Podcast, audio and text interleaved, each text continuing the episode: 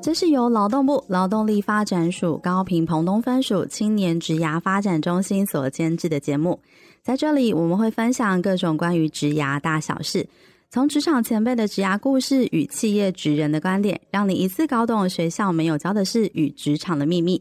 在探索当中找到天赋，实现自己最喜欢的模样，让职涯生活更美好。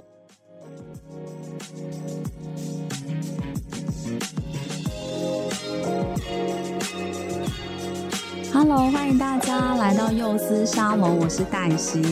在这一集的节目当中呢，要来跟大家聊的就是怎么样来建立自己在职场当中的一个适应能力。不管是刚入职的社会新鲜人啊，或者是你刚换工作到公司来报道的新人，都会听过一种说法，就是新人进公司的前三个月啊是蜜月期的这种都市传说。那三个月一过呢，大家就会期待，哎，你好像应该要自己独当一面啊，处理各项公务工作事务了。所以在入职后的三到六个月这个阶段，其实只是也会是人员蛮容易异动的一个阶段，会考验自己在职场当中的那种适应能力。如果适应的好，你可能在工作当中会一直做下去；可是如果适应不好，你可能就会往往会很容易在这个时间点提离职哦。所以在这一集的节目当中呢，要为大家来邀请的是我们智商心理师吴小柔来到节目当中，跟听众朋友分享用什么样的方式来提升自己在职场当中的适应力。那我们来欢迎小柔心理师。Hello，大家好，我是陪伴大家的寻路心理师吴小柔。一开始我想要请你来跟大家聊一下，就是说我们刚入职的时候啊，可能前呃，如果是以社会新鲜人来讲，可能在部门当中会有一些前辈，然后他会带着你，然后让你能够快速的去了解公司的一些企业的一些文化，然后也会有一些专案来分配给你的时候，他会帮你分配工作，然后甚至呃比较资深的前辈，他可能会帮你看一下你的进度是不是有没有落后，然后遇到困难怎么样处理。可是往往这三个月一过之后，好像变成是你自己。要单独的去面对这些专案，然后去单独的去处理这些比较复杂的一些工作事项。但是当你的工作业务量逐渐增加的时候，会发生一种我事情好像一直都做不完，然后我一直加班，我还是做不完。然后我就会想说，哎，我是不是发生了什么状况？不然我以前是可以处理这个事务的，为什么现在不行？当我们遇到这些状况，是不是有一些比较简单的检核的方式可以来跟我们做分享？大家可以在这个过程里面哦，也跟着思考一件事情，就是好像我们在工作的日常当中哦，会发现自己好像事情一直来一直来，但是时间却好像很少哦，然后总是不够用，然后在这个过程里面呢，会感觉到自己的焦虑越来越多。然后不自觉的，好像拖延的状态也变得很多。那这个时候，我们到底要怎么样来评估我们自己发生了什么事呢？其实我们可以用以下四个一个简单的自我检核来看一下自己在这个拖延的状态里面呢，自己到底发生了什么事情呢？那像是第一个，如果当你面对到我有把握，但是呢，我其实是很喜欢做的事情，但我却开始觉得哇，我开始拖拖拉拉，好像做不完。常常呢，有一个状态叫做我好累了。我其实已经电力不足的状态，会遇到会出现说电力不足的状态，通常会发生在哪一些类型的人身上？这种类型的人很有意思哦，就是常常反而是在那个职场里面，他能力其实还不错，嗯，而且呢，他的那个工作态度也还蛮积极的哦，所以这个前辈啊也会还蛮喜欢他的，然后有可能也会交办他一些蛮重要的任务。但你会发现，他也会有一个呃，就是一个一个特征，就是你会发现他行事里啊，常常都是很满，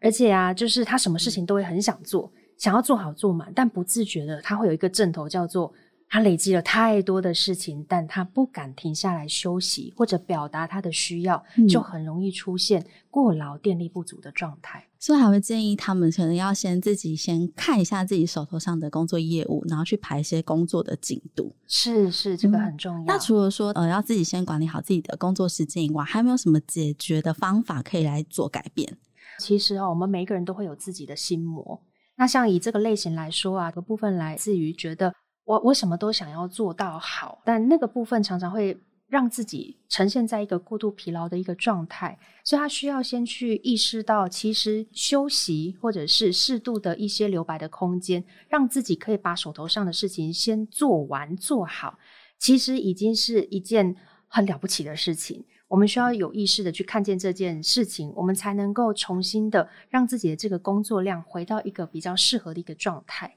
那会不会有一种状况是，他其实是因为每一件事情他都很想要做到很好，然后反而在很多的细节上花很多时间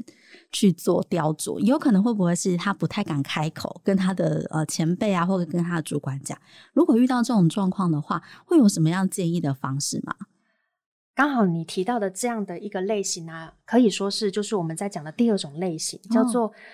我要想好了，我才能够开始。对，所以某一个部分，他的内在其实会有一种，我其实在逃避我还不够完美的那个自己，嗯，所以就会变成他总是想要把事情做好，但是却一直没有动工。那如果说有些工作，其实他有把握，可是他没有很喜欢，可能自己的兴趣跟特质不在这边，但是他就非得要去完成。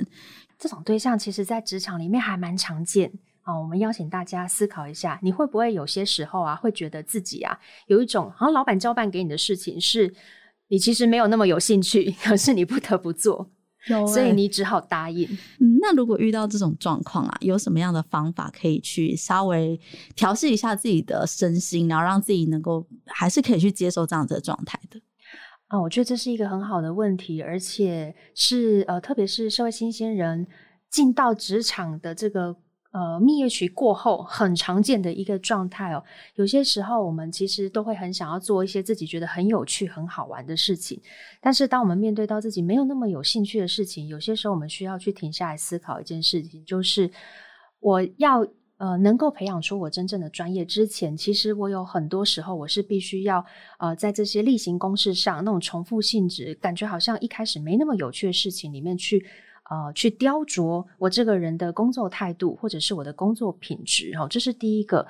呃，提醒大家可以帮自己去做这样的一个心态调试哦。那第二个部分是，有些时候还会有另外一种状况，叫做如果你发现就是你被交办的这件事情呢，是好像呃有某一个部分来自于你其实是不太敢去拒绝别人，所以你不自觉的就会 say yes。在那个状态里面的那种不得不，那我会呃邀请大家，你要提醒跟练习的部分叫做我要怎么去练习表达自己的立场，告诉对方，诶，我现在手头上我有正在进行什么样的专案，所以我需要花多少时间。那在嗯、呃、跟不管是跟主管或跟前辈沟通的时候，那种讲法是不是要比较委婉？不然好像会让人家觉得我诶，我们在挑工作那种感觉。没错没错，因为我们常常在讲，就是那个委婉就是。沟通表达的艺术，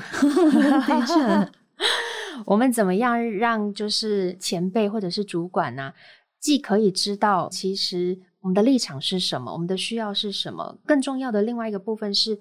在练习表达过程里面，可以让自己可以有机会去尝试换位思考。也就是说，呃，没有让前辈觉得我好像都是自我中心，所以我只考量到我只想做我想做的事，我没兴趣的事情我就推工作。嗯，这个部分的工作态度相当的重要，所以你要呃去。拒绝你的前辈的时候，其实你应该要跳脱你本身，然后你可以看一下整个团队的战力。是对，比如说人员是不是人力上有补齐啊，或者是那段时间刚好就是大家专案最忙碌的时候，没错。对，那需要更多的人去投入更多的心力，一起把这个团队，就是在我们部门当中的工作任务去把它完化解掉。对对对，嗯，与其说拒绝，我们也可以换另外一个角度来说，我是在表达我可以做到的部分是什么，我现在没有办法的原因是什么。但是很重要的是，我后面的补述是，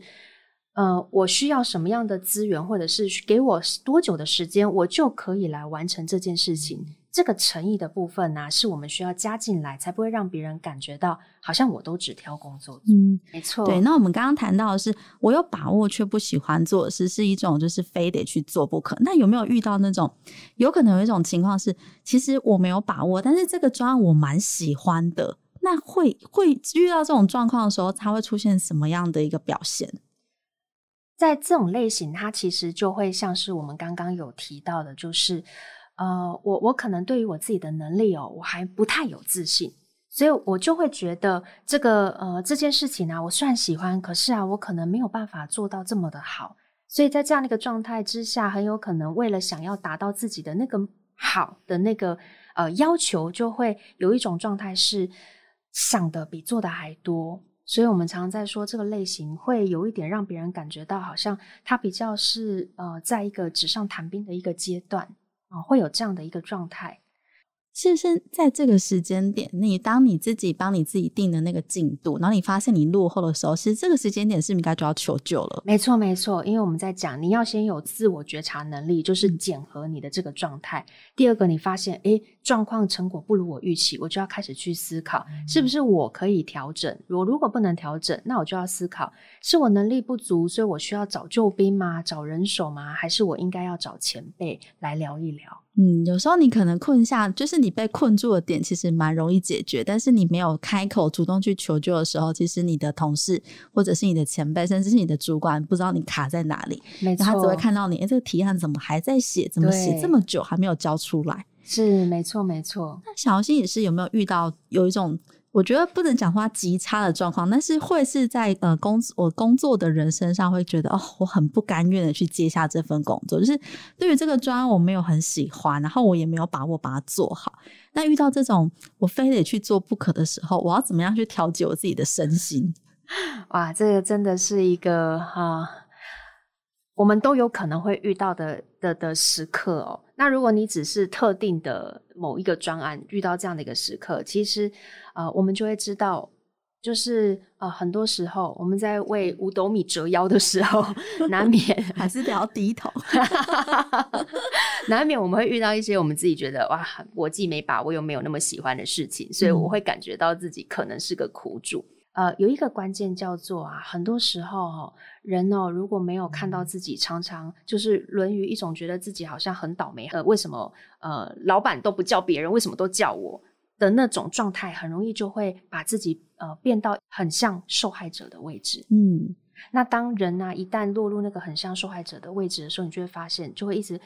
开始抱怨。对，然后就是就是这样，我就是我不喜欢了，还叫我做，都会遇到这种状况。对。然后他抱怨的时间会比他做事的时间还多，然后还会就是抱怨完之后，你还是得要去把它做完，然后结果你一整天工作的心情都被打乱了。是是是，你反而花更多时间来排解自己的情绪。对，那个关键就在于为什么会被打乱，是因为它就像滚雪球。嗯，如果你发现哦，你抱怨完以后，你发现，诶，我抱怨完以后，我就可以再认份的回来工作，那没有问题，因为本来每个人就排解压力的方式，抱怨是其中一种抒发的方式。但如果你发现，就是，诶，我好像越抱怨，我心情更糟，然后我陷入那个低空的循环里面，那我就必须要去思考，我怎么样去重新调试之外，更重要的是，如果有些时候哈，尤其是新鲜人，他会不知道怎么调试的时候，我蛮鼓励的，就是不要太害怕跟主管沟通，或跟前辈可以去求救，因为有些时候有可能是。你必须要去重新沟通你的工作任务啦，或者是你一直觉得这个难度太高，是不是很有可能是你自己在做事情的某一个美角哦，或者是优先顺序上你搞错顺位了？嗯，你提升了胜任感，你比较能够去把自己从受害者的这个位置换了另外一个眼光去处理这些事情。嗯，所以，当你接下一个你可能真的现阶段处理不来的专案，你还是勇敢的去敲一下主管的门，跟他沟通一下，嗯，因为毕竟他可能会可能发现你有某一种方面的特质跟能力，他才会想要把这个专案交给你。或者是让你负责其中的某一块任务，是对。其实他可能真的是真的是蛮看重你的，嗯、对，一定有他的想法跟期待。或许真的是勇敢去敲他的门，跟他聊一聊之后，你会突然间发现，哦，原来其实这件事情没有这么难。对对对对。那我们刚刚讲到很多，其实就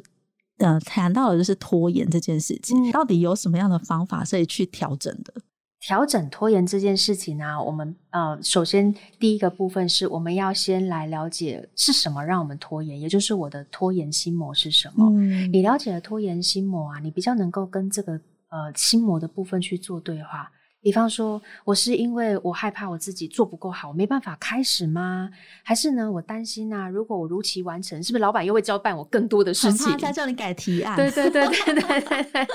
做太好，以后都给你做。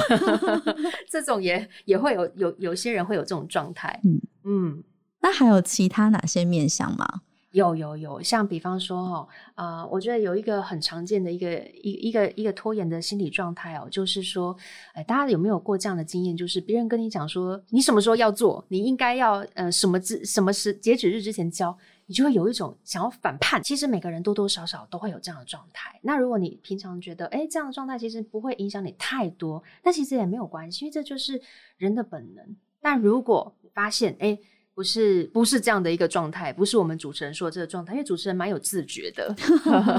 所以真的不会开天窗。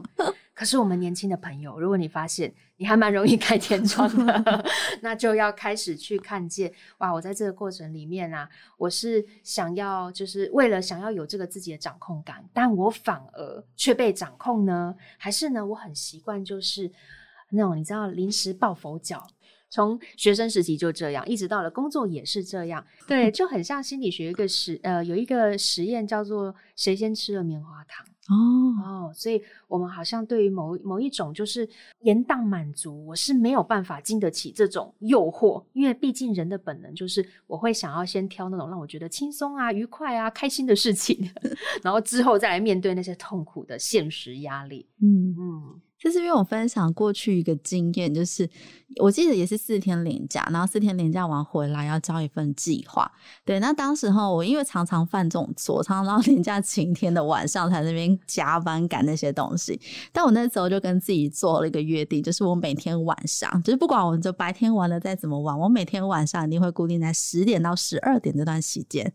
虽然在工作的啊休假当中做工作，但是我就规定自己每天花两个小时去把某一些计划的地方把它拼凑完，对，然后等到就是年假前一天，其实那个计划大概已经大概完成八成，然后我隔天上班的时候再重新调整一下，其实就可以交出去。我做过，就是后来跟自己约约定，然后完成这样子的，用这种方式来，呃，还是有享受到休假那种美好的时光，然后也是有完成我自己本身工作要完成的一些进度。哦，这个方法真的非常的棒，我也非常鼓励大家可以赶快就是把这个刚刚我们主持人分享他过去是怎么去面对，就是我既想要玩，可是呢，如果我没有做这件事情，会变成我玩的时候我有点罪恶感，有一点，有一点，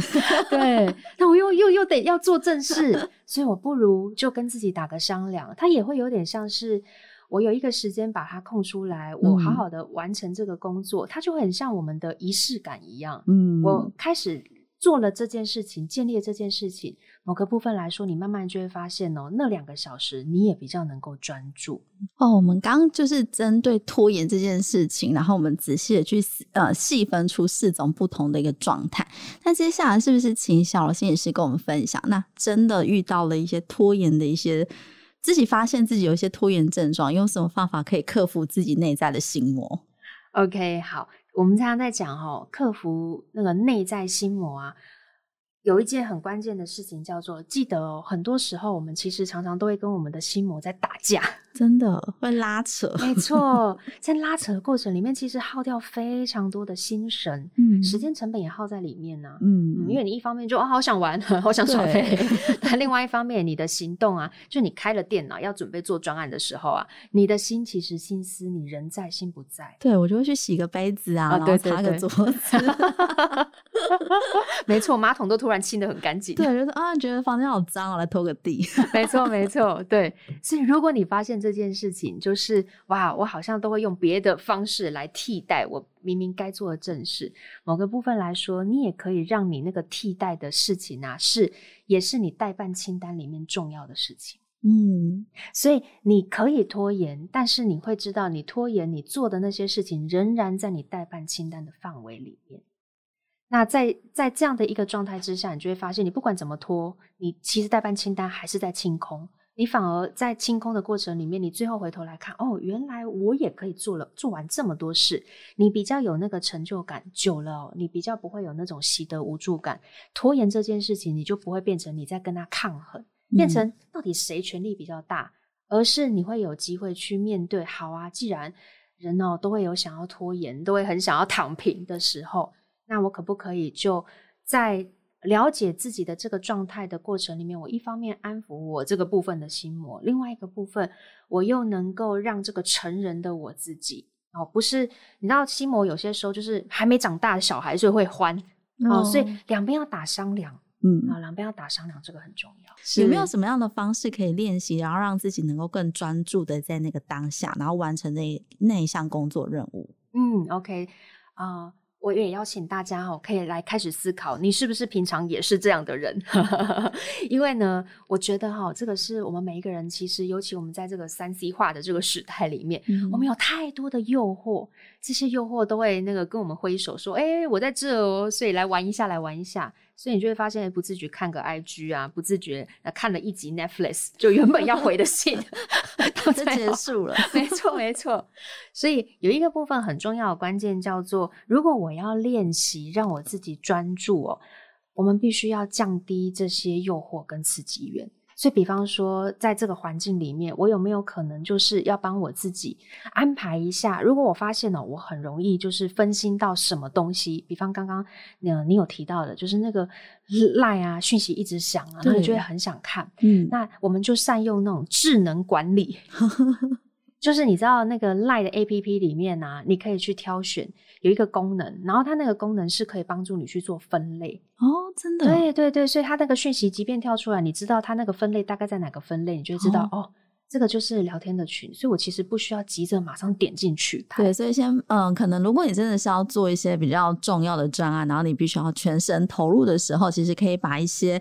容易干扰你的、会让你分心的，像是手机啊这一类，把它关掉、嗯。或者是如果你是用电脑，你也可以把那通知先把它关掉。对，对没错没错。然后我还有听过一个方法，就是呃，会有些。嗯，在工作上，就是工作的人，他可能要做一个比较大型的提案，他可能跟他同事讲说：“哎、欸，这段时间我要做些什么事情，然后我可能在会议室，嗯，没错。对，然后这段时间尽尽量都不会有一些电话或者是 email 来打扰你，然后让你工作分心。”是是，这也是一个很重要的一个做法，是因为有些时候我们在。呃，工作环境里面，很多人其实啊，那个办公室哦，大家其实是都互相看得到，有那种开放空间，所以难免哦，那个电话响啊，那个谁叫谁啊，会互相干扰。所以，如果你发现你正在执行一个很大的专案，很重要的一个计划，这段时间你需要全程投入专心，适当的预告，让别人知道你现在这个阶段呢、啊，诶，那个非人勿扰。的一个状态，你比较能够可以有，我们不会说啊，真的就是很完整两个小时。有时候在工作职场上真的有点困难，但哪怕只是半小时，那些累积起来的那个专注投入的时间，比起你完全不做预告，但是你把很多的精力啊都分心在那些诱惑啦，或者是那个同事突然找你要干嘛，老板突然找你要干嘛的这些状态里面跑来跑去，给分神分掉了，这个部分很重要。嗯那最后，我想要来请教小柔心理师，就是之前大家都会提醒说，哎，你在工作当中要记得好好的去分配你的时间。可是也有一种说法，就是你在安排工作的时候，不是只有看时间，应该要看你那个时间点。呃，比如说你的精神是最好的状态，去处理就是比较复杂的一些呃专案。那在做时间分配跟所谓的就是精神，我们讲的是能量管理好了。嗯，如果时间分配跟能量管理这两者的差异是什么？我我其实啊，觉得这个这个部分的讨论很重要，是因为好多人呐、其实都会因为时间管理这件事情啊，会沦于一种好像，呃，我这个。我这个专案，我这个计划写出来之后，哎，我多少时间，然后我要花多少的那个呃，这个分钟啊，或者是几个小时啊，这种写完之后，很多人都会有一个状态叫做变成沦于形式，因为到最后，要么计划赶不上变化，要么就是他会发现，哎，奇怪，他在做这件事情的时候，明明呃资料啊什么都打开了，可是他没有办法好好的专注投入。所以我们现在在讲时间管理啊，确实我们其实会融入。呃，我们在讲的就是精力能量管理，什么意思呢？就是我们可以透过有一个说法叫做爱因斯坦窗。什么叫做爱因斯坦窗？其实就是每一个人啊，都会有自己在一整天的时间里面，你自己的黄金时间。嗯，有些人可能是上班刚开始的那几个小时，有些人是这个中午过后吃完饭。的那个下午的黄金时间，那也有些人是要等到夜深人静。对，每个人不一样。夜猫子他就习惯在晚上。没错，没错，没错。对，所以你要找到你精力最好的那个时间点，然后你在安排你的这个呃代办清单，就是你的工作任务的时候，一定要记得把握一个呃关键重点，叫做我的最黄金的那个能量的时间，就是我精力最好、精神最好的那个时间，一定是冲刺你最重要的目标。嗯。那有听过一种说法，就是把那种比较复杂、比较大型的专案，好像都是把它拆成呃小部分、小部分的方式来执行，是不是有这种方式？没错，没错，这个方式非常重要，我也很鼓励大家做这件事情。原因是因为很多新鲜人入入职之后，就会发现呐、啊，呃，平常在学校学的这些，就一个报告，它很单纯，可是专案这件事情呢、啊，有时候它的复杂性比较高，是因为它还牵扯到。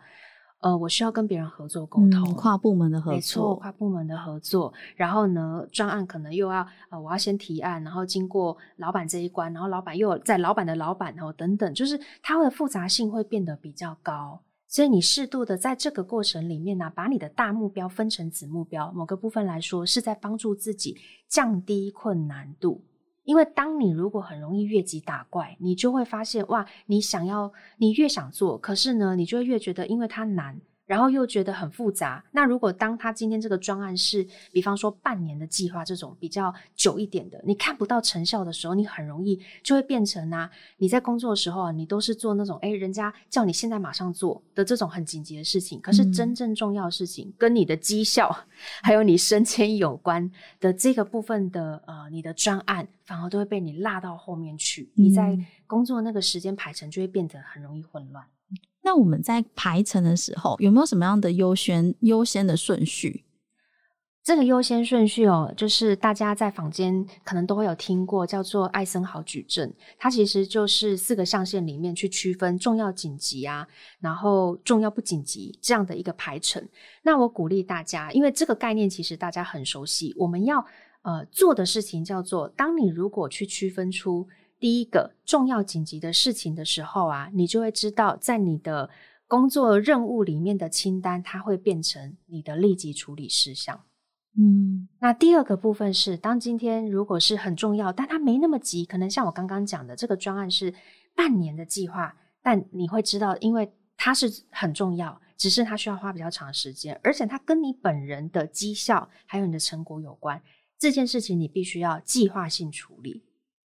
那如果是第三个紧急不重要的，哦，比方说老板的突然的交办事项，他很急，可是相对来说不那么重要，那你要练习设限处理。嗯，哦，所谓的设限处理就是说，呃，我我可以知道我现在的这个时间点，然后我需要做的最重要的事情。那最后一个就是不那么重要，但不紧急啊，很多人就觉得，哈，那这件事情我不是就不要做吗？我跟各各位讲，只要违反人性的，基本上都不太可能。因为你看，不重要、不紧急的叫做什么？朋友的聊天、来的讯息，好，或者是那些你会发现那种很琐碎的事情。那这些东西我们就可以善用智能管理，比方说这个我们之前都听过的啦，番茄钟是呃番茄钟来管理我们的时间呐、啊，哦、让我们可以专注力。呃，集中，然后又有可以适度的放松休息啊，嗯、来来调节我们的这个能量状态。所以你不是不做，只是你会用比较呃有工具的方式来帮助你自己去妥善的安排你的工作任务的优先顺序。对，还是要呃花一点时间，然后去茶水间走动一下。没错，没错，就是舒展自己的筋骨，那同时间也可以跟同事聊个天，哈，维持一些同事的基本情谊。哦，这也很重要。那如果我盘点完专案的优先顺序，但我发现，哎，好像我自己一个人做不来，这时候是不是应该也要盘点一下自己呃手头上有没有什么外部资源是可以运用的？是。这个部分非常的重要哦，因为好多时候啊，大家在呃工作，尤其是刚开始接手新工作的时候啊，都会忘记啊、呃、盘点资源这件事情。那盘点资源的重要性是来自于，你可以先去从你的工作任务里面去区分，比方说什么是你擅长有把握的，这个资源是你自己的资源。那什么是呃这个工作？比方说，之前交接是谁交接给你的啦？那哪些同事啊，他是待的比较久的资深前辈啦？那这些人你就可以去跟他请教，他当时是怎么做的？那什么方法可以比较快？那什么方法是啊？可能你做了以后有可能会被打枪，我们就就不要去犯这个 NG 地雷。嗯哼。那当然就是寻求完外部资源，然后我时间也分配好了，我专案进度也都分配好。但是有时候就是遇到一种就是所谓的计划赶不上变化，所以我们是不是要随时去检核？是要设定一个检核点？不然有时候自己我自己常常在检核的时候发现，哦，好像时间不太够。没错，没错，这个部分非常重要。嗯、呃，我也提醒一下，就是很多我们的职场新鲜人哦，因为好多时候大家哦，可能都会很习惯，就是我这个计划一设定之后，就会如我的预期，就是、嗯、呃，我原本设定 A B C D，那接下来我做应该也要 A B C D，可是事实上常常不是这样的，真的。嗯，我们在疫情期间也可以发现，诶，其实每一个礼拜。都会有一个新的发布，然后会有一个大原则，嗯、然后细节的部分就是滚动式修正。对，所以一样在我们的呃工作的任务的项目去定期检视进度也是这样。举例来说，你可以以周为单位，好，每周是一个子目标的进度的检核，然后每一个月就是定期的回顾你这这这四周里面，那你这样的一个进度跟目标的安排有没有如你预期完成？那如果诶比你预期还要早完成，那表示什么？诶表示原来这件事情我的能力其实已经到了一个阶段了，我可以再帮我自己再加更多的目标进来。那如果发现哇，常常都等于说我我想的太美好，结果我做到其实没有做到，那很有可能是，比方说是因为能力的关系吗？还是因为时间我抓的太紧了？但很多时候有突发状况，嗯让我没有办法如期完成，我才能够开始去这个去修正，怎么样把这个。目标跟我的时间安排是可以设定在一个理想跟现实是比较有机会可以达标，而不会有太大的落差。尤其是遇到如果你是要跨部门协作的，或者是你可能要成合比较多的一些关卡，包含客户啊，然后客户的主管，好，一层一层往上送。其实你那个检核点还是得要抓的更精确，对不对？是是是，有时候我们自己第一阶段哦会先抓自己的检核点，嗯，那因为好新鲜人常常抓的检核点啊，有可能会跟实际上这个工作做起来的那个检核点是很不一样的，这在一开始非常正常。所以我都会鼓励大家，就是如果你发现你也有这样的一个困扰，你自己先做好检呃自己的检核跟你自己的一个进度的安排之后，你先去找前辈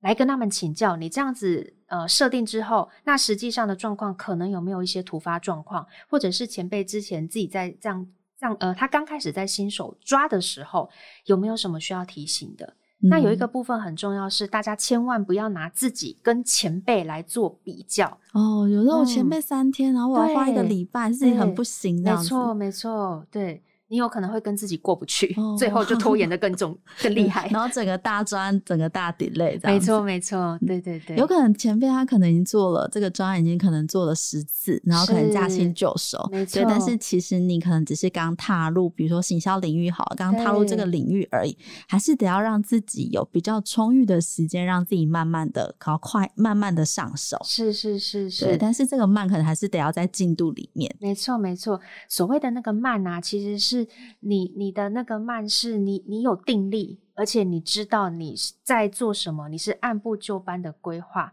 你一旦在那个内心是有那种慢，相对来说，你在这个快速步调这个职场环境里面，你就会发现你的稳定感可以帮助你去面对到那些什么很急啊、变动性的那些焦虑的时候，你不会跟着一起随波逐流。嗯，真的。哇，今天的节目真的很谢谢小游心理师跟我们分享蛮多很实用的方式。当你在工作当中，你觉得诶，我自己好像出现了拖延的状态，或者是我发现我工作进度蛮落后的，甚至有一种无力感的时候，其实你可以用这些简易的方法，然后重新去帮自己做检核，嗯，然后去了解一下自己目前陷入在哪一个困境当中。没错，那也不要害怕去跟你的同事、跟你资深的前辈，甚至你的主管讨论哈。对，那个讨论不是说在讨价还价。或者躲工作，嗯，是我们一起来把这件事情把它解决掉。没错，没错。就像我们在玩游戏练功的过程里面，我们也需要有队友陪我们一起做这件事情。真的，但是每个人在职场当中一定会遇到一些魔王关卡，那闯过去得到都是自己的。对对。希望今天透过今天的节目啊，陪伴听众朋友可以很从容的去面对工作上种种的考验跟挑战。那也希望大家能够持续来提升自己在职场当中的一个适应力，让自己的。职涯能够走得更深远。好，那今天的节目我们就谢谢小游心理师，谢谢大家，也祝福大家在职场适应的过程里面，可以慢慢的找到自己的步调。我是寻路心理师小柔，非常开心今天可以有机会在线上跟大家分享今天的主题。也谢谢听众朋友的收听，我们幼师沙龙节目下期见喽，拜拜，拜拜。谢谢你的收听，如果你有任何的感想或是回馈，现在就到我们的 IG 跟脸书上给我们一些 feedback。如果你喜欢我们的节目，不要忘记订阅并留下五颗星评价，给我们一些鼓励，并分享给身边更多人知道。谢谢大家，我们下集再见。